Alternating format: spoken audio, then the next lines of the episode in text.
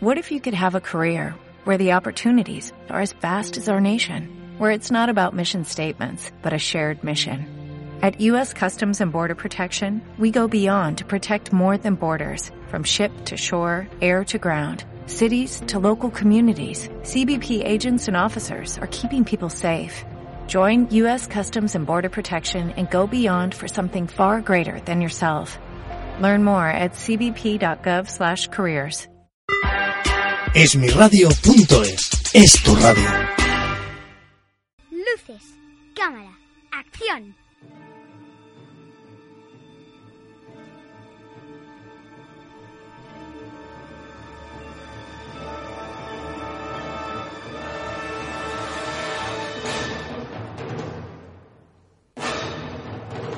Rodando, vuestro programa de cine.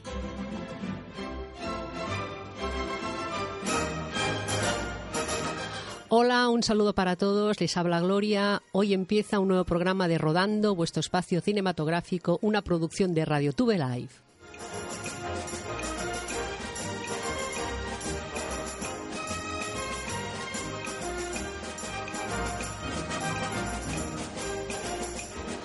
Hoy nos acompaña, como siempre, en la parte técnica Agustín y hoy nos acompaña también Sonia Junien para realizar este programa. No nos ha podido acompañar nuestro gran amigo Josep María. Salimos porque- ganando, Gloria, salimos Sí, ganando. salimos ganando. Hoy hemos cambiado un poquito el, el- el equilibrio. Ai, eh, pobra, el equilibrio. pobra, pobra Tato, que estimo molt, ah, li diré. Bueno, le damos muchos recuerdos por aquí, desde aquí, y esperamos que la próxima edición pueda estar con nosotros otra Y vez. que se mejore de lo suyo. Y que Que tiene, tiene la agenda muy ocupada y por eso no nos puede está, de- acompañar. está colapsado, está colapsado de trabajo. Bueno,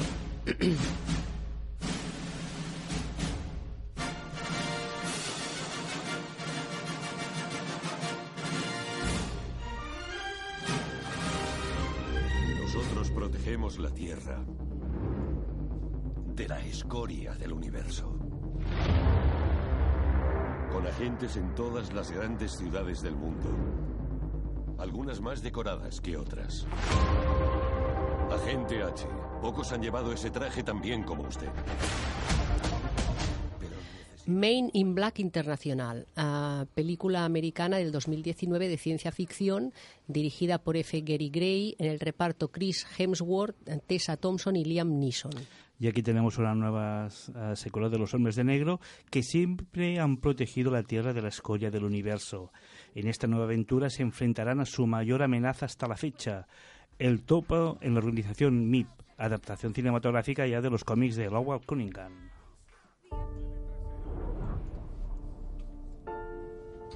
Si soy duro contigo, es porque el mundo es duro.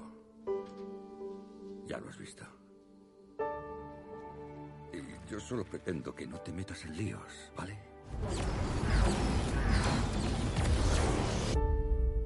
Dios mío. King, película de ciencia ficción dirigida por Jonathan Baker y Josh Baker, en el reparto Jack Raynor, Miles Street y James Franco. Pues perseguidos por un criminal vengativo y una banda de soldados sobrenaturales, un ex convicto recién liberado y su hermano adolescente adoptado se ven obligados a escapar con un arma de origen misterioso que es su única protección. ¿Tienes alguna crítica? Pues me he reído un montón leyendo las críticas porque hay una de Sherry Linden del Hollywood Reporter que dice textualmente un mejunje admirable pero que impacta poco. Las escenas encajan bien, aunque no son para tirar cohetes. Lo que le falta es intensidad para dar impulso a la acción. O sea que a esta persona no le ha gustado nada. Y luego hay alguna crítica positiva que dice que el color es ochentero, que es una road movie de corte infantil, pero no infantiloide y que está pensada para secuestrar el interés y el favor de los nuevos públicos. O sea, hay gente que le da un 3 y hay gente que, que, bueno, que le sangran los ojos viendo la película esta, ¿no? Pero bueno, la veremos.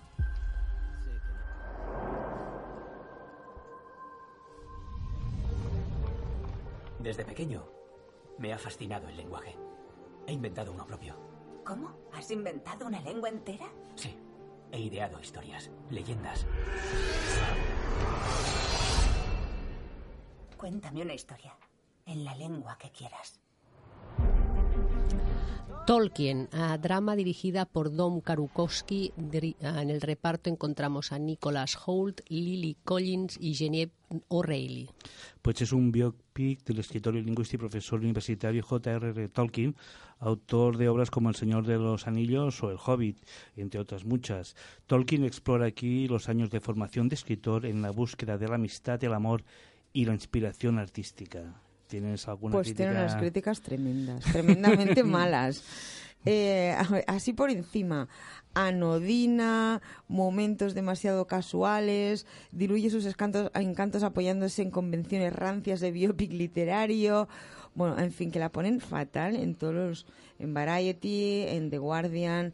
Eh, nadie se llevará una decepción con ella porque es muy anodina, pero tampoco va a salir de la sala especialmente conmovido. O sea, mm, O sea, bueno. no- nos quedamos con las obras de Tolkien Me y pasamos sí, de la no, película. Pasamos de- de la biografía me del- imagino que es para del los personaje. me imagino que es para los groupies de, de Tolkien no pero Igual fans. será entretenida. sí exacto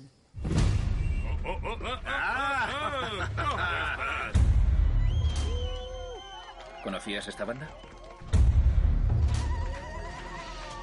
No es una banda. ¿Pero estos tíos trabajan juntos? Sí, trafican juntos. Robo a mano armada, hachís, coca. Saben bien en qué mundo viven. Enemigos íntimos, un thriller dirigido por David Oelhoffen, reparto Matías Schnorst, un poquito difícil, ¿eh? Reda Kateb y Sabrina Ouzani. Y aquí tenemos la historia de Driss y Manuel, que son dos amigos de la infancia que acaban tomando caminos distintos. Manuel eligió el tráfico de drogas mientras que Driss se hizo policía. Cuando uno de los tratos de Manuel sale mal, los dos hombres se reencuentran y descubren que se necesitan el uno al otro para sobrevivir en sus mundos.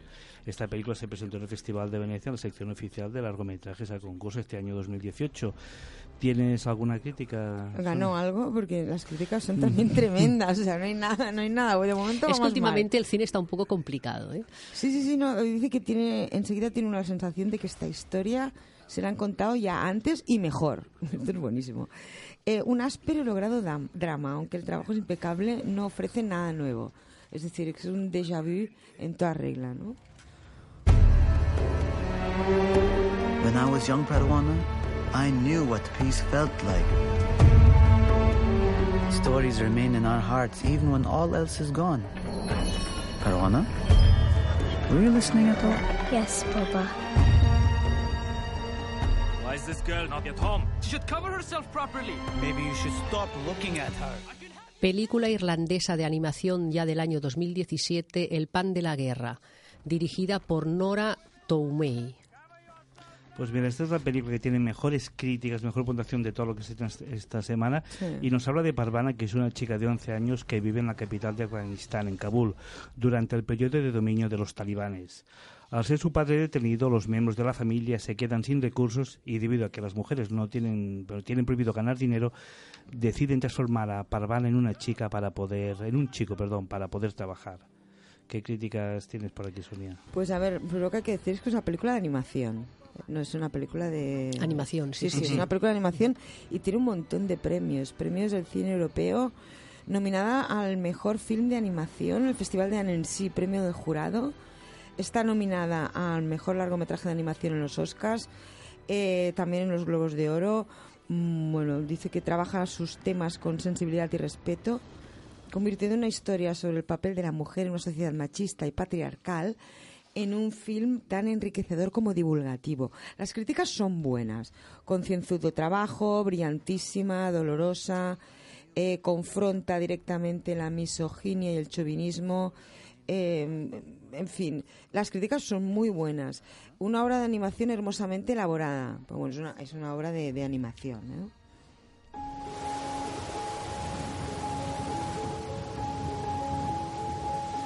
내머 있지만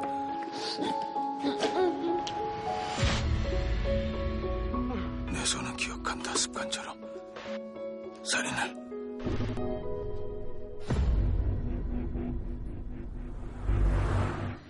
Memorias de un asesino, película coreana, es un thriller dirigido por Shin Yeon-won en el reparto Sun Kong-yu y Nam Hil Kim. Pues eh, eh, como la gente sabe, lo- los, seguidores, el, el cine coreano se basa sobre todo en películas de acción. Y aquí tenemos un antiguo asesino en serie que tiene Alzheimer que lucha para proteger a su, a su hija de un novio psicótico.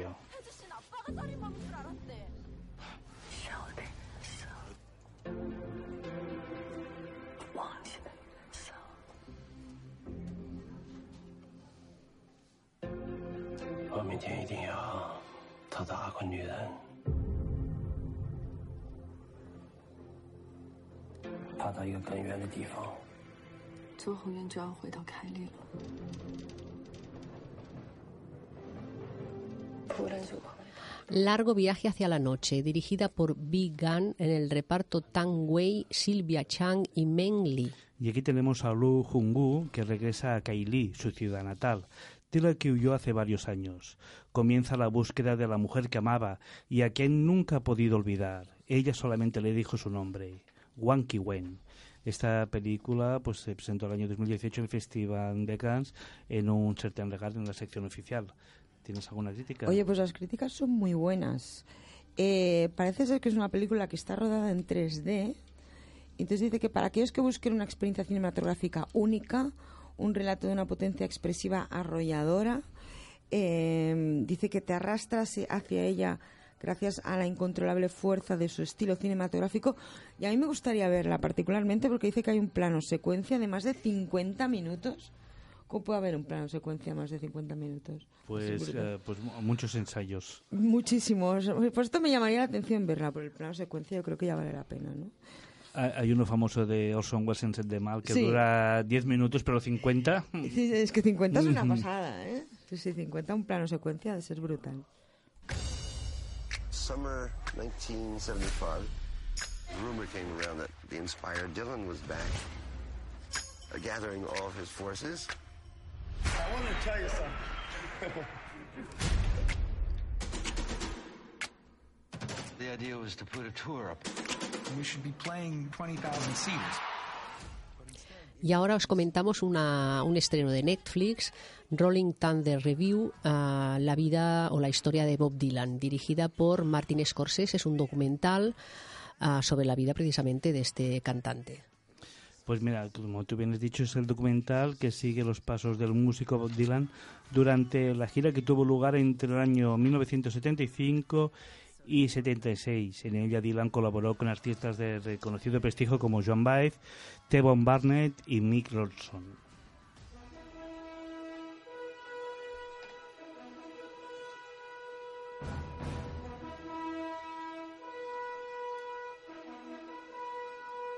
Podía oír la melodía en mi cabeza. Estaba todo ahí, todas las notas. Te- tenía que soltarlo. ¿Cómo dices que te llamas? Me llamo ¡Reggie! Reginald Dwight. Reginald. Así se llamaba mi abuelo. ¿Cómo puede un gordo salido de la nada convertirse en cantante?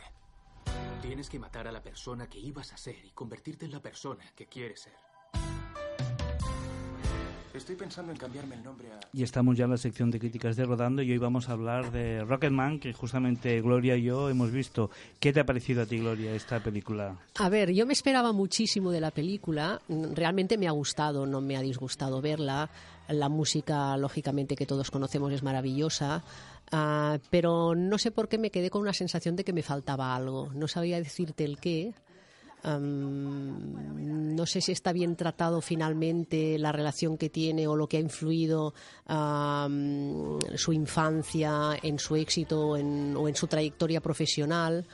Mm, Mira, en fin. sí, yo, yo creo que es que ah, ponen toda la culpa de lo que le pasó a Elton John a, a su experiencia con sus padres. No, pues hay mucha gente, los psicólogos están llenos de gente de esto. Pero tampoco, él también se dejó influenciar con, con todo lo que, que se encontró. No, no era solamente culpa de los padres. ah, Después está pues el tema de la homosexualidad, cómo se trata en esa época también, ¿no? El, el- principio él parece que no sabe definir si... si Hombre, se ca- se casa y todo con una se casa y mujer. todo con una mujer, etcétera. Mm, en fin, le encontré al- Bueno, aquí hay una crítica de Peter de Bruce de Variety que dice, seamos sinceros, no sabemos qué llevó a Reginald White a convertirse en Elton John, pero seguramente fue algo más complicado que no recibir suficientes abrazos de su padre, que es lo, lo que sugiere el film, es lo que estábamos comentando, ¿no? que no sabes hasta qué punto la situación familiar influye en, en- Es que te- en el desarrollo de la de- personalidad de este... mm, A partir de los 10 años no le puedes echar la culpa a tus padres, lo que te pasa, o sea, lo tienes que tener superado. Y a los 11 ya... Y da la sensación de que, de que seguramente si no hubiera sido por la abuela, ¿no? que le Sí, que es la que- incita, la que le- la- la le que le, lleva le lleva a la escuela de música, no vamos ahora a desvelar cosas y tal, para la gente que quiera ver el film. Y bueno, yo esta, esta parte, yo la vida de Elton John, mm, lógicamente no la, no la conocía. Esto O sea, es una hay- pequeña hay- sí, pincelada hay de la aspectos que no sabíamos que, que es... Exactamente, luego pues la relación tan fuerte que tiene con el, eh, con el, el personaje, el que le escribe las peli, Bueno, ah, el no, que le con el escribe amigo que las escribe letras, que parece ser que es el es un fuera de serie en, en- porque las letras son Bueno, muy que- bonitas que las siguen series, siendo amigos que en siguen la siendo actualidad. amigos en la actualidad, sí, sí, sí. Lo que pasa que es, esta película bien, decían que era mejor que Bohemian Rhapsody y a mí esa me encantó. A mí Bohemian. Rhapsody me encantó, sí, y a mí, sí. yo, encontré una gran película. Sí, sí, A- sí, aquí hay caras que hay gente que no... Que no A mí me gustó mucho. No, no, no, no la pude acabar de ver. No, a mí la música de Sí, Queen, sí, sí, eh, sí. fan. Hostia. Vale que se saltan la parte más sórdida Sí. de Freddie Mercury, la, la, la tocan con pinceles. Con pinceladas, sí, sí. Y que- bueno, sí, claro, es un poco delicado, ¿no? Porque son personajes que están vivos y que, bueno, claro, el Elton John en ¿Freddie este Mercury caso... está vivo? No, perdón. el Elton Coño, John. como Elvis. ha resucitado. No, No, pero me refiero a Elton John que, que él intervino también en... en- en- Mira, en- nunca se hablará mal de Elton John porque él es uno de los productores. Claro. Mm, bueno, yo tengo mis... A ver, di, di, no, no. Pues yo os lo digo. En, en Gran Bretaña, eh, gente no está, cuando tú dices, "Mm, no es que a mí me gusta Elton John, se escojonan porque, porque es como aquí decir que te gusta Nino Bravo. O sea, tío, es como muy, es como muy pasteloso. Te lo juro. sí, sí, sí. Pues tiene melodías fabulosas. Bueno, y- Sí, sí, pero sí, yo creo que es una música intemporal, porque escuchas ahora las Mm. canciones de, de Elton John y... Que sí, que sí, como, es como, pues como... Mira, Sí, como Mozart. ¿no? Rafael, tío, No, ¿no? si es me- como si me- Rafael. si me pones como Rafael, pero es prefiero- un, es un equivalente. ¿eh? Prefiero Nino. Bravo que, a- que Alfari, ¿eh? No, no, eh, pues a, a- a- a Gran Bretaña es como, es como un equivalente de, de Rafael. Estoy diciendo, no, es como está Elton John. Claro, quedan así como... No, por si acaso no lo digáis en una cena. Pues bueno, primero iremos, tenemos que ir a Londres para... Exacto. Yo de todas maneras ya. sí que recomiendo verla, merece la pena. mm, Sí, eh, la caracterización está muy está bien hecha. muy, muy bien cómo hecha van porque pasando los, la, además la edad al- de los diferentes personajes. Exacto, además al final cuando salen eh, el contraste entre fotos reales y fotos eh, de- de- del film, el niño es Clavado, idéntico. es clavado, niño idéntico. pequeño Me es clavado. sorprendió un montón sí, sí, porque digo, hasta "Ostras". la peca que tiene Ah, arriba sí, en la sí, sí, frente la, es- la bueno, fisonomía eh, es clavado, eh, sí. en- en- para escoger ese personaje la clavaron No, porque que la realmente- ambientación, porque se y la parecen mucho los ambientación, trajes que los llevan. trajes que lleva, sí, sí, está muy bien, muy bien realizada.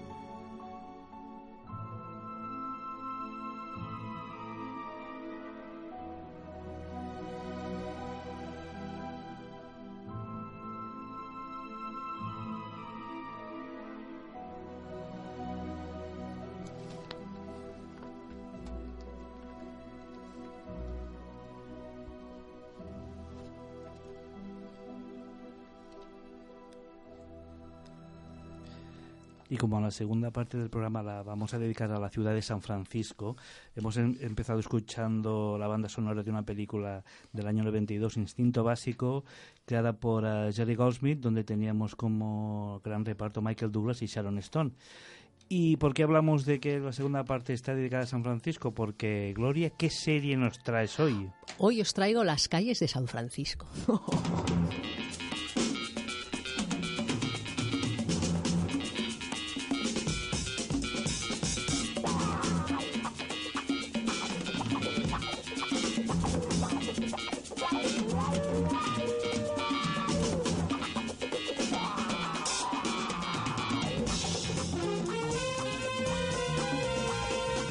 Bueno, tengo que decir en primer lugar que lo que más me gusta es la música. La música es brutal, ¿eh? La música, de- me gustaba, me encantaba empezar la película, eh, empezar la serie y, y oír es- esta música, las sin- calles sin de San tripi, Francisco. sin tripi ni nada. Eh, eh, Vamos, eh, fabulosa como muchas músicas de las series de esa época, de los años 60 al años 70, que realmente estaban muy trabajadas y muy conseguidas. Hoy os traigo pues esta serie muy conocida por todos también, Las calles de San Francisco, que se emitió desde septiembre del 72 hasta junio del 77. Tuvo cinco temporadas y tuvo nada menos que 119 episodios.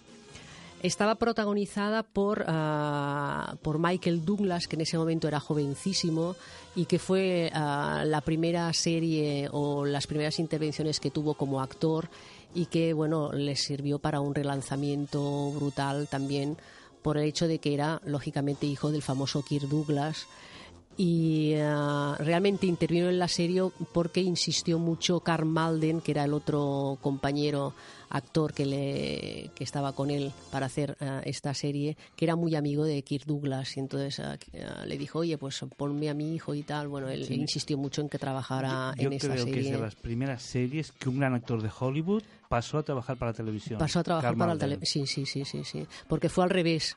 Este pasó a los 60 años, em- hizo esta serie y Hmm. que le- la gente lo recuerda mucho más por esta serie que, que- no, sí. que no como actor. Porque Fue- siempre fue un gran Sí, secundario. un y gran a- secundario. Y hacía de sí, malo sí, muchas sí, sí, veces. sí, y hacía de malo muchas veces.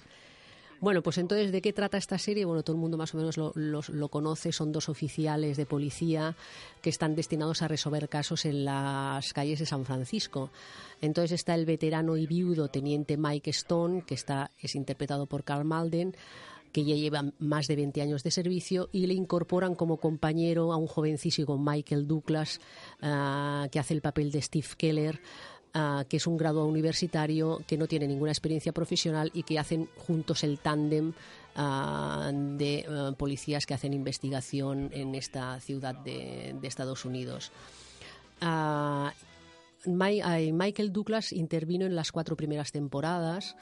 ¿Qué pasó? Que entonces al, negociarse una quinta temporada, el, actor ya quiso, quiso mayores honorarios, quiso incrementar su cuota de su precio y entonces, pues bueno, le dijeron que no, que no le aumentaban los, no le aumentaban, dijéramos, el sueldo y entonces eso acabó porque Michael Douglas abandonara la serie. Lo que ocurrió fue que el, el- el actor que lo sustituyó que era ah, concretamente Richard Hatt, se encontró con el, con el problema de que Michael Douglas había dejado, dijéramos, una huella bastante, bastante importante en la serie, porque además el tándem con, con Karl Malden am, combinaban muy bien los dos, tenían mucha empatía. Y, eh, y este actor no consiguió, a pesar de que hizo un buen trabajo, no consiguió llegar a, ese- a esos niveles. Y la, la- con la quinta temporada la serie desapareció. Y desapareció de uma- una manera súbita porque ni siquiera hicieron ningún final, ninguna despedida, es decir, se dejó de emitir. Y como la ventaja era que los capítulos empezaban y acababan, pues era fácil cortar la serie y la serie se terminó. Mm, No hubo, dijéramos, mayor consecuencia que esta. Deciros que el productor fue Kim Martin. Kim Martin era un, uno de los productores de televisión de Hollywood que era más prolífico y más famoso, más famoso en, la, en la década de los 60 y de los 70, que creó otras series súper míticas como podía ser El Fugitivo, como podía ser Canon, Los Invasores, ah, Barnaby Jones y series que tuvieron mucho renombre en su momento y que mm, Kim Martin tenía mucha visión para, hacer este tipo de, series, este tipo de, películas y, le funcionó muy bien y tuvo mucho éxito. Hay que decir que el origen de esta, de esta serie primero empezó como película pero hicieron como una película piloto mm, la- por a ver si funcionaba o no funcionaba. La cosa funcionó muy bien, pero venía de una novela que se llamaba Pobre, pobre Ofelia, de Caroline Weston. Y am, inmediatamente al, al- al leerla y al verla se la propuso a la cadena ABC y inmediatamente vieron que eh, podía ser un éxito y la tiraron adelante y evidentemente pues l- funcionó muy bien como, como todos sabemos. Ah, ya hemos dicho que Michael Douglas intervino en esta serie por, eh, por influencia de Carl Malden, que lo mm, requirió de alguna manera o presionó mucho para que lo eligieran para que hiciera mm, de su compañero en la, en la serie, precisamente porque ambos, eh, Kirk Douglas y Michael Malden, eran muy amigos. Decir como curiosidades que ah, Carl Malden era de origen serbio, era de padres serbios y durante toda su vida siguió hablando su idioma su idioma de origen hasta el año 2009 en que murió a los 97 años de edad, murió ya un- a una edad bastante avanzada. Y sí que es cierto que en principio, como has comentado, ah, era mucho más conocido como actor secundario. Ah, hay que decir que consiguió ah, un Oscar al mejor actor en el tranvía llamado Deseo en el Sí. año 51 y siguieron multitud de otras películas que hizo y también intervino en La Ley del Silencio ah, también y es muy recordado por, por personas cinéfilas y que les gusta pues el, el- y bueno, la última intervención que tuvo, ya, ya tenía 88 años, fue en la serie Ala- El ala oeste de la Casa Blanca. Ah, sí, no lo recuerdo. Sí, sí, intervino, am, no, sí, exactamente, fue su último papel como actor a los 88 años de edad, intervino en el ala oeste de la Casa Blanca. Tenía una nariz inmensa. Tenía una nariz inmensa, nunca tuvo la tentación de ir al cirujano plástico No, a arreglarse la nariz, ¿no? A lo mejor en otras épocas, a lo mejor sí que hubiera sido así. Michael Douglas, por otro lado, todo el mundo lo conoce por ser hijo del famoso actor Kirk Douglas. Y ah, esta serie le sirvió para lanzarle realmente a la fama y eh, todo el mundo hasta incluso casi lo conoce siempre evocas no Eh, "Ostras, hizo las calles de San Francisco no em, y bueno claro hay películas conocidísimas no como la que hemos Instinto básico, atracción fatal, Traffic, el síndrome de China, bueno, Ah, tiene un gran- un gran currículum. Wall Street.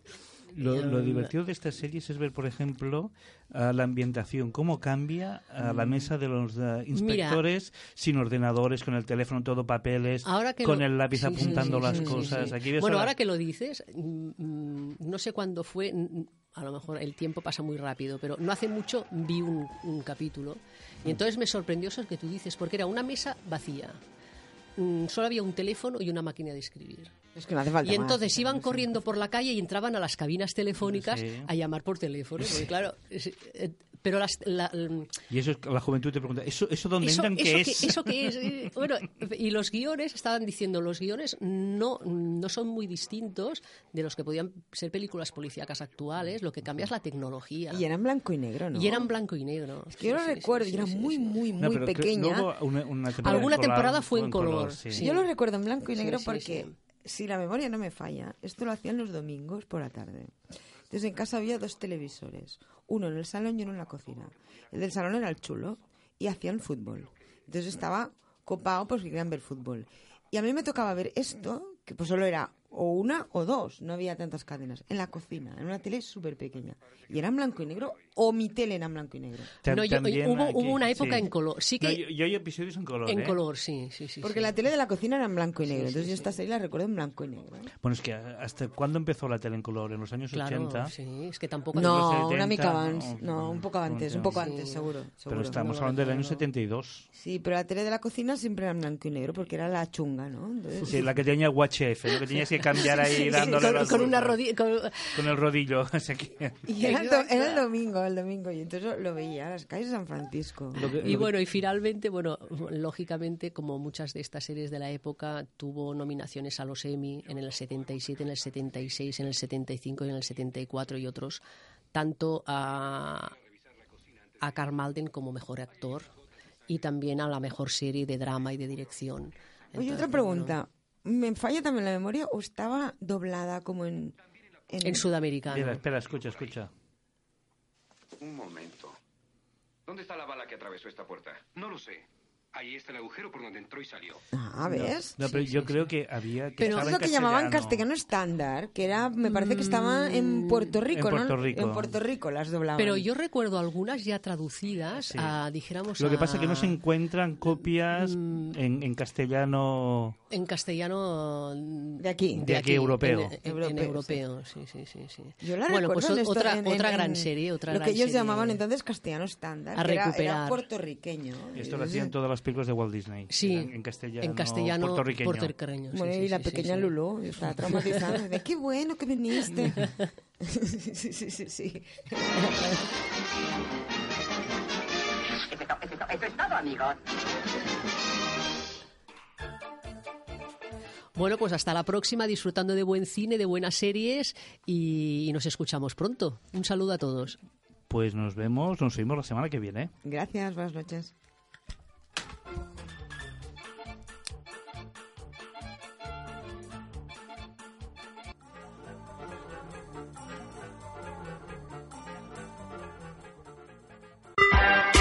Esmiradio.es es tu radio. Every day, we rise, challenging ourselves to work for what we believe in. At U.S. Border Patrol, protecting our borders is more than a job, it's a calling. Agents answer the call, working together to keep our country and communities safe. If you are ready for a new mission, join U.S. Border Patrol and go beyond. Learn more at cbp.gov slash careers.